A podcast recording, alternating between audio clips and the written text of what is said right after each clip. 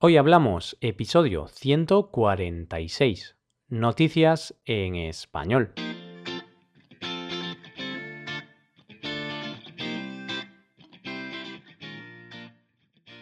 Bienvenidos a Hoy Hablamos, el podcast para aprender español cada día. Ya lo sabéis, publicamos nuestro podcast de lunes a viernes. Podéis escucharlo en iTunes, Stitcher o en nuestra página web hoyhablamos.com. También quiero recordaros que en nuestra página web tenéis disponible la transcripción completa del audio de este episodio con esta transcripción podéis revisar las palabras y expresiones que vamos a usar en el episodio de hoy. ¿Cómo va todo, queridos oyentes? Espero que bien.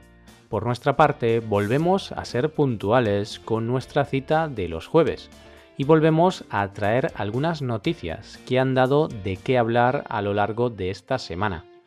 Hoy hablamos de noticias en español.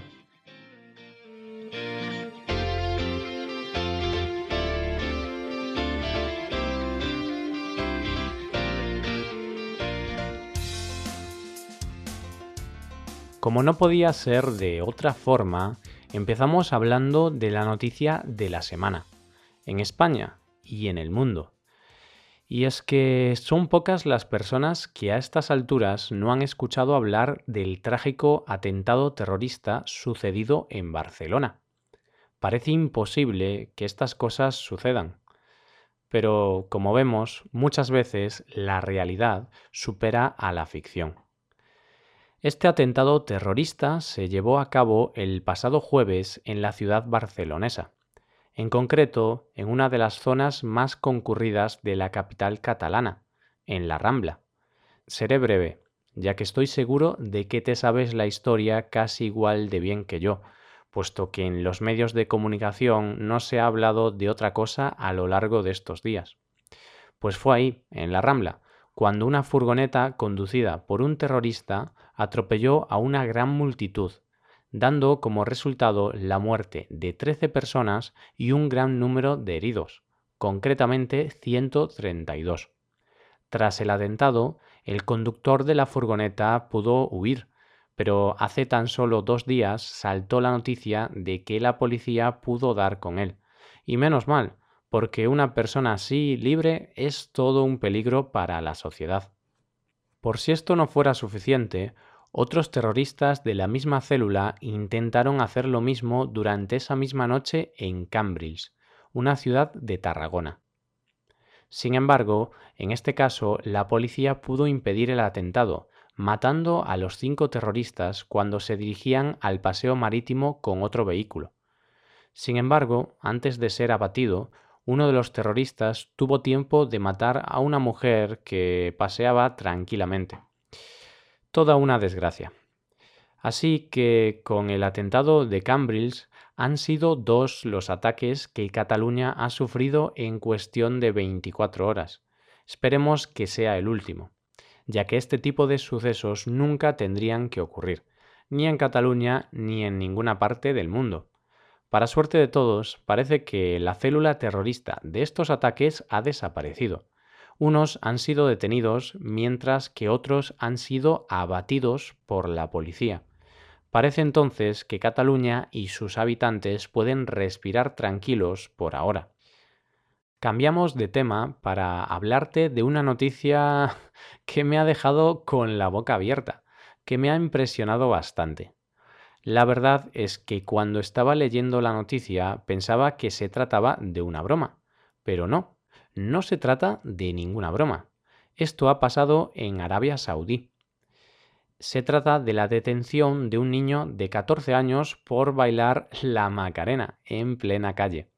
Bien, estos días está circulando un vídeo por internet en el cual se ve a un niño bailando y pasando un buen rato en la calle. Todo esto a ritmo de la Macarena. Al parecer, está cortando el tráfico, puesto que está bailando en una zona de semáforos. Y ese puede ser el causante de sus problemas. Y es que la policía de Arabia Saudí lo ha detenido para que preste declaración en comisaría por comportamiento inadecuado en público. Este vídeo fue grabado hace un año, pero ha sido ahora cuando este joven ha saltado a la fama. La verdad es que el vídeo resulta de lo más divertido.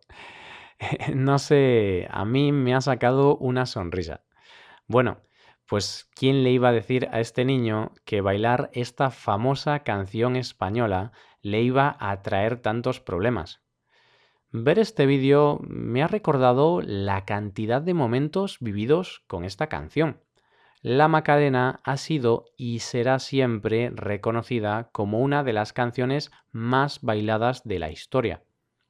Incluso fue la canción elegida por Bill Clinton para su campaña electoral cuando buscaba ser reelegido como presidente de los Estados Unidos.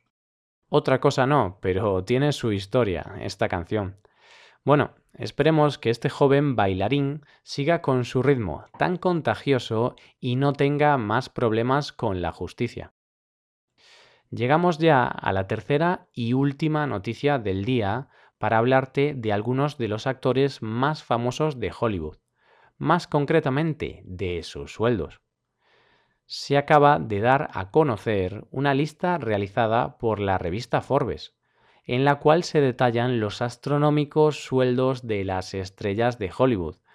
¿Cómo nos gustan las listas de Forbes, eh? Nunca fallan.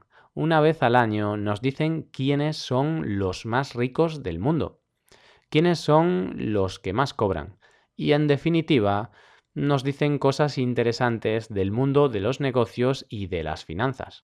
Para sorpresa de muchos, el actor mejor pagado es Mark Wahlberg, con unos ingresos de 68 millones de dólares.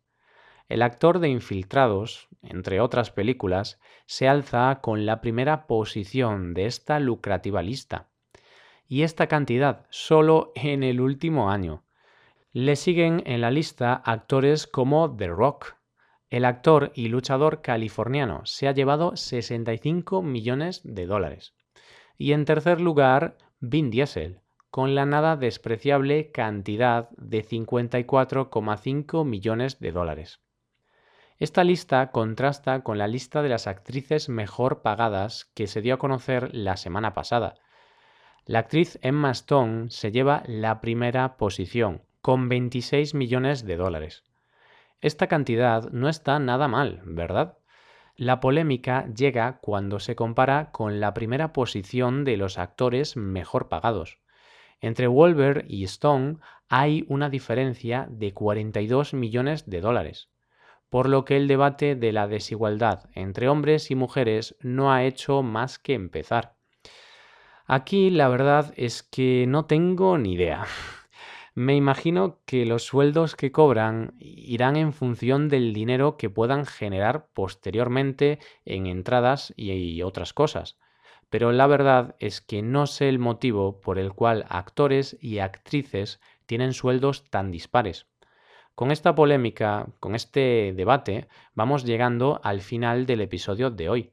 ¿Qué os han parecido estas noticias? Como siempre, sabéis que podéis dejarnos un comentario con las opiniones o dudas que tengáis en nuestra web hoyhablamos.com.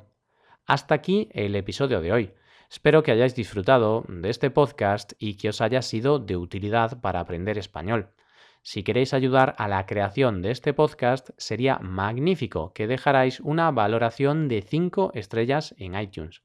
Recordad que podéis consultar la transcripción completa del audio en nuestra página web. Nos vemos en el episodio de mañana, donde hablaremos de un tema aleatorio. Tendréis que esperar a mañana para descubrirlo. Pasad un buen día. Hasta mañana.